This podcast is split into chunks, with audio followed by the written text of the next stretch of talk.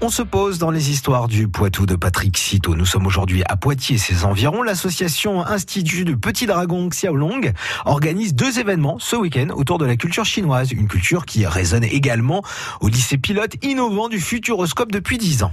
Le week-end prochain, l'association Institut du Petit Dragon Xiaolong va en effet mettre une partie de la culture chinoise sous le feu des projecteurs. Elle organise ainsi deux événements autour de ses activités au centre d'animation de Beaulieu.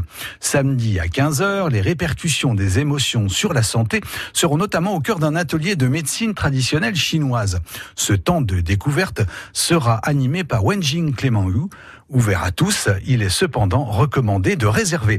Le lendemain, le maître chinois Li Jinglong, professeur de l'association, vous invite à la pratique du Tai Chi Chuan. Notamment formé au célèbre temple de Shaolin dans les années 90, il animera deux temps de découverte. Le matin dès 10h30, démonstration des différentes formes du Tai Chi avec le maître et ses élèves. L'après-midi à 14h30, vous pourrez vous initier gratuitement à cet art martial chinois. Une culture dont la langue a également fait son entrée au lycée pilote innovant du Futuroscope, ou LP2I, en 2008. Et comment a débuté cette aventure? Il y a dix ans, le lycée a été choisi pour accueillir une des 13 sections internationales de langue chinoise en collège et lycée, ouverte à titre expérimental dans toute la France. Depuis, l'expérimentation a fait ses preuves et la section a pris place dans le paysage éducatif du LP2I. Elle est principalement destinée à des élèves d'origine chinoise, mais aussi à des élèves sinophones ayant une bonne maîtrise du mandarin.